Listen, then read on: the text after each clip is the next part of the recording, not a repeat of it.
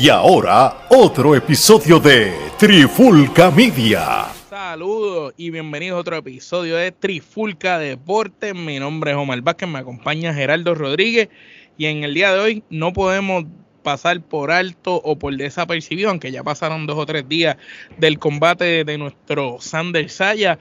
Pero Gerardo, no podemos pasar desapercibido el que Sander Saya peleó con Roberto Valenzuela, lo tiró desde el primer round dos veces y tuvo una gran, gran pelea con él que lo pone ahora en un nivel más alto porque Valenzuela era un boxeador experimentado, pero antes de entrar de lleno en el combate, ¿cómo estás Gerardo? ¿Cómo están las cosas? Pues todo bien, hermano. Este, un fin de semana bastante concurrido, ¿no? Este, se estaba, se celebró el Día de la Independencia de México el sábado, 16 de septiembre, y pues hubo una serie de eventos tanto de boxeo como de artes marciales mixtas, como eventos. Hasta lucha libre. Eh, lucha libre y conciertos también. y definitivamente fue un fin de semana bastante concurrido, pero como tú bien dijiste, no podemos pasar por alto este, el desempeño de Sander en esta pelea. Obviamente no estamos diciendo que sus eh, peleas anteriores este, no fueran eh, dignas de eh, reseñar, pero esta definitivamente muchos han dicho que este es como ese próximo paso. El puente. el puente, ese, como quizás ese, ese escalón que necesitaba este ese sello de verificación ese sello de verificación para entonces pasar a la próxima fase de su carrera. Eso es así, y es que en Corpus Christi, en Texas, Sander Saya en el quinto round logró tumbar al suelo varias veces desde el principio de la pelea, pero en el quinto round ya el árbitro tuvo que parar esa pelea porque no, no podía continuar. Roberto Valenzuela estaba todo bañado en sangre, tenía una herida en la nariz bien fuerte que se le habían intentado parar el sangrado, incluso el el árbitro paró la pelea, que, que quiero hablar de eso contigo. ¿Qué te pareció el que el hecho que el árbitro haya parado la pelea tres veces antes para que le trataran de aguantar el sangrado hasta después tomar la decisión entonces de tumbarla de la nada? Pues para qué entonces diste los recesos que habías dado, no sé. Como que me quedé ahí, yo he visto peores cosas en el boxeo y las peleas han continuado. No, no, no entendí por qué este, quisieron detenerlo de esa manera. El mismo Valenzuela quería seguir. Entiendo que Sander Saya con un round más lo hubiera podido noquear. Pues mira, este, realmente a mí me pareció un tanto de más el hecho de que la parara y no la parara del, del todo, ¿no? Este, cuando, como un semi, semi parar. sí, cuando la paró inicialmente, pues yo entendía que obviamente la estaba parando porque entendía que la herida era, estaba demasiado abierta y iba a ser bien difícil cerrarla. Entonces, pues luego entonces, eh, nuevamente cuando Sander vuelve a impactarlo unas cuantas veces en la nariz, pues volvemos. Entonces ya la tercera vez, yo creo que lo que el, el, árbitro utilizó como determinante fue que básicamente eh, Sander le mete un puño a Valenzuela y la sangre le cayó. Y la sangre le salpicó a él. Y entonces ahí él como que, ok, déjame parar esto porque pues básicamente eh, esto va a seguir sucediendo y realmente iba a llegar el punto de que la sangre inclusive le podía obstruir la vista. Por, y mira, vamos a ser sinceros, el peleador nunca va a querer este eh, parar. Y menos caliente. Y menos caliente y, pues con la posibilidad de que pudiese noquearlo, pero a la, a la misma vez hay que tomar una decisión de que, ok, eh, eh, es conveniente que continúe este, peleando. Pero esa decisión debe ser de la esquina, mano. Pero es que la esquina también, muchas veces, vamos a ser sinceros, y, muchas veces esto ha sucedido en unas cuantas peleas que yo he presenciado, tanto en el boxeo como en artes marciales mixtas. A veces la esquina, por... No te protege no te protege, o sea, te hace caso a ti como peleador, que obviamente estás en el calor del momento y no vas a tomar una decisión. Y no puede ser. siempre en la esquina tiene que haber alguien neutral que tenga el temple suficiente para decirte, no, papito, se acabó. Correcto, o sea, tú no puedes tener yes Te guste o no te guste, se acabó. esquina. O sea, tú tienes que tener una persona que, que, te proteja, que te diga, mira, este, ya se acabó, o sea, no hay break. de cierto modo, no más. Tito Trinidad era efectivo porque esa persona era el papá. Claro. El papá sabía decir hasta dónde él llega y hasta dónde no. Y cuándo hay que tirar la toalla. Y de y esa, esa persona no la tuvo Roberto Valenzuela aquí. Roberto la esquina le decía, sí, sigue, sigue, que está todo bien, tú sabes. No, sí, y eh, Me, me, parece que el árbitro cometió el error, también el doctor hasta cierto punto, o sea, él como que lo miraba y como que la quería parar, pero entonces se dejaba también amedrentar o influenciar por Valenzuela, porque Valenzuela, ah, no, yo quiero seguir, yo quiero seguir, yo quiero seguir. Pero tú como profesional ahí tienes que tomar una determinación. Sí, tú puedes querer seguir, pero la cantidad de sangre que estás botando no te va a permitir. Y también, o sea, el, el doctor también este, debió haber, inclusive, no sé hasta qué punto, y, y, y aquí este asumo que. Yo lo hubiera puesto unos puntos de mariposa o algo Sí, pero es que no, es que realmente en ese momento no hay tiempo para tú, este, ¿sabes? Lo más que tú puedas hacer es untarle vaselina para tratar de, de, de parar el sangrado lo mejor posible, ¿no? Y obviamente luego me imagino que sí, que le tienen que haber hecho la cosida de la vida, ¿no? Porque realmente le abrió la nariz eh, eh, en dos. Entonces, eh, pero me parece, como tú bien dijiste, que, que estar parándola tanto, mira, si la vas a parar, párala y ya, se acabó. O la para o la deja. O, la deja, ¿sabes? Realmente me pareció un poco de más que la, que la parara las tres veces que la paró. ¿sabes? Simplemente párala y ya, y se acabó. Si, si no, si la vas a, si vas a dejar que continúe, pues entonces no la pares. ¿sabes? Déjala que fluya y entonces después tú determinas, ¿sabes? Cuando se acabe el round. Inclusive, lo que debieron haber esperado era eso, o sea, deja que se acabe el round, deja que lo evalúen en la esquina y todo eso, y, entonces determinan si, si, si, si, no si sale o no. Eso es así. Eh, hay que reconocer que Sandel eh, demostró una habilidad en este combate que los mismos comentaristas estaban diciendo, mira, este muchacho tiene 17 peleas y, se ve como un veterano, como un profesional allá arriba. Él sabe lo que está haciendo. Inclusive Valenzuela siendo el veterano en este combate se veía desesperado. Sin embargo, Saya estaba esperando el momento perfecto. Poco a poco él tiraba sus puños, no los desaprovechaba, se mantenía cubriéndose bien, mantuvo buena distancia porque Valenzuela tenía, ¿verdad? Un reach, eh, era bastante alto y, él mantuvo buena distancia y logró cerrarle esa pelea de una manera victoriosa, espectacular, tú sabes, por, con todo broche de oro.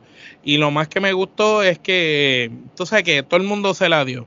Hasta el mismo contrincante después fue y, se la dio porque sabe que Sander lo tocó con limón. El contrincante pensaba que iba a ser un bombito al pitcher porque el chamaco era más novato que él, pero salió, nuestro Sander demostró que tiene madera. Y qué bueno, mano, porque no veíamos un buen boxeador que saliera de Puerto Rico desde Amanda, como, como por decirlo así. Sin duda, este, yo creo que lo más sorprendente de, todo esto es eso, el hecho de que pues Puerto Rico lleva esperando este un peleador este que realmente nos represente dignamente, ¿no? Eh, y digamos que el último que podríamos llamar así sería Miguel Coto, que fue lo último así que, que realmente... Amanda. Sí, Amanda, obviamente, pero a nivel masculino, pues, este, es... a este, nivel masculino nos quedamos, porque Juanma después tuvo sus problemas, el diamante pasó lo que pasó, este, nos quedamos, nos quedamos ahí. Sí, Berlanga realmente no, no, ha, no Nos quedamos con, en Coto nos quedamos en Cotton. Entonces, eh, fue impresionante, ¿no? Porque este chamaco, eh, lo más que me impresionó fue cómo se expresa, ¿no? Eh, y, y, cómo domina este, ambos idiomas, que eso es algo también, eso es algo también que, pues, este, ha sido una cosa que siempre en Puerto Rico, obviamente, estaba el macho Camacho, que hasta cierto punto, pues, hablaba los dos, pero la mayoría... Eh, este, pero la mayoría pues, de los campeones. Yo creo que el macho es de los pocos que hablaba eh, inglés. yo te diría que el macho porque Coto hablaba un poquito. Coto habla un poco, pero sí, pero sí. Pero el macho era, yo creo que el único que era bilingüe. Sí, básicamente. Y el macho era porque le encantaba la jodera y era neoyorquino. Claro, y entonces, o me sorprendió mucho cómo se expresó, sea, obviamente dijo, ah, o me quiere expresar en español, luego obviamente este, se expresó en inglés, y creo que este chamaco tiene lo necesario para convertirse... Se ve decidido, se ve serio, se ve y serio. Se, ve, se ve serio, se ve, de, digamos que tiene la seriedad de Miguel Coto, pero se ve igual de decidido y con la hambre que se veía Tito. Y entonces eso hace que el público esté cogiéndole cariño. Inclusive el Adio Carrión, el cantante de trap puertorriqueño, él había ido a uno de los entrenamientos de Sandel y, se puso como el, chaleco este para recibir los golpes. Y le decía, dale, dale. Y, y Sandel le dio y él decía, no puedo, no puedo. Y se quitaba, tú sabes. Él decía, coño, tú sabes, que, que ha tenido el apoyo de los muchachos jóvenes de estas nuevas generaciones del pueblo de Puerto Rico y, de todos esos boricuas que están en la diáspora también apoyan al muchacho. Y eso es bueno, eso no se veía hace tiempo, que le dieran así ese apoyo a... Tú sabes que Puerto Rico, para dársela a uno de los de uno mismo, se, tiene que ganar el... pues está claro, y él ha hecho lo necesario porque, o sea, como tú dices, o eh, muestra seriedad, este, muestra hambre, determinación, porque o sea, él empezó boxeando en Puerto Rico y luego entonces se, se muda a Florida y ahí pues este empieza en un gimnasio en Florida y, ah, y, tuvo que básicamente como que aprender nuevamente, ¿no? Porque en entrevistas que le han hecho, él inclusive ha dicho que, o sea, es, al, principio se le dificultó cambiar de, el estilo, ¿no? Porque el estilo de boxeo de Puerto Rico es muy diferente al que normalmente eh, se practica en los Estados Unidos, ¿no? Este, particularmente, y que o sea, el hecho de que él pudiese hacer esa transición, además de que pues estuvo una carrera exitosa como aficionado, eh, el chamaco realmente me, recuerda mucho a los de antaño, a los de la vieja escuela, que, que tú los veías con esa hambre, con esa determinación. Pero digo, yo no veía esa hambre desde Tito. Desde Tito yo no veía esa hambre y entonces, eh, eh, el chamaco tiene pegada, ¿sabes? Porque en un mm. momento dado estaba enrachado en cuanto eh, en cuanto a knockouts este, bueno, este, a, Valenzuela siendo un veterano lo tenía todo cortado.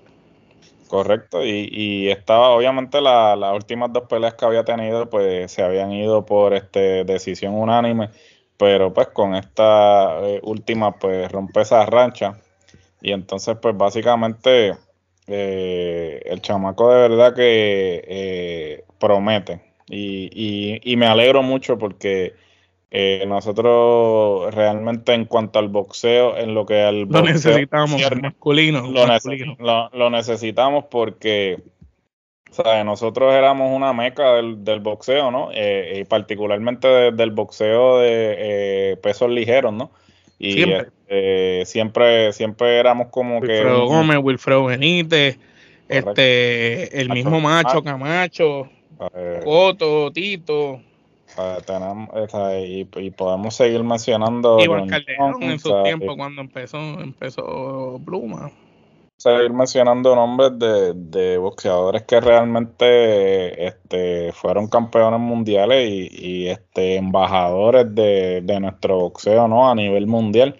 Y es triste que pues lamentablemente eso se ha perdido, ¿no? Porque muchos de los que este, han sido este, considerados los próximos prospectos, pues, o, sea, como tú bien dijiste, el diamante, ¿no? Que pues desafortunadamente... un eh, asesino Sí, es, un asesino y pues lamentablemente pues este ahora está pagando por su por su crimen, ¿no? Juanma tuvo sus deslices y eso le afectó la carrera. Y eso le afectó la carrera. Este, el Berlanga hasta cierto punto todo, todavía están esperando a que despunte, pero pues no es, todavía no es una cosa. allá va por el ladito, uh, subiendo. No, y y realmente pues me alegro mucho. Eh, yo espero pues que ahora con este último desempeño, pues porque el chamaco estaba haciendo lo suyo, pero quizás no estaba recibiendo la exposición de, los, de los medios este, así tradicionales, ¿no? Sino que obviamente el que te consume boxeo constantemente, pues lo ha estado siguiendo y, y sabe que el chamaco es bueno, pero yo creo que con esta última pelea, pues ya este, capturó la atención este, de estos medios y pues realmente eso le va a ayudar, ¿no? Porque mientras más exposición tenga, más oportunidades va a tener para ir este, subiendo a oponentes eh, de mayor calibre, ¿no? Y esto pues eventualmente eh, lo va a llevar a lo que es la meta de todo boxeador, que es pelear por un campeonato.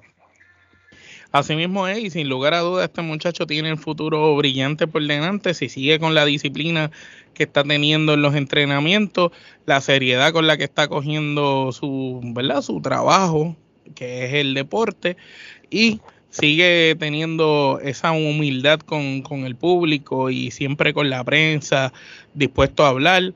Eh, eso le va a seguir abriendo puertas. Así que le deseamos lo mejor a Sander Saya y al contrincante, ¿verdad? Que se mejore Valenzuela, que tiene que tener esa nariz en hielo, porque tiene que tener la nariz ahora mismo así de grande. Así que se, que se mejore Valenzuela. Bueno, gente, con eso damos por concluido este episodio de Trifulca Deporte. Esto fue rapidito, simplemente para hablar de algo que debimos hablar hace tiempo y no habíamos tenido el tiempo.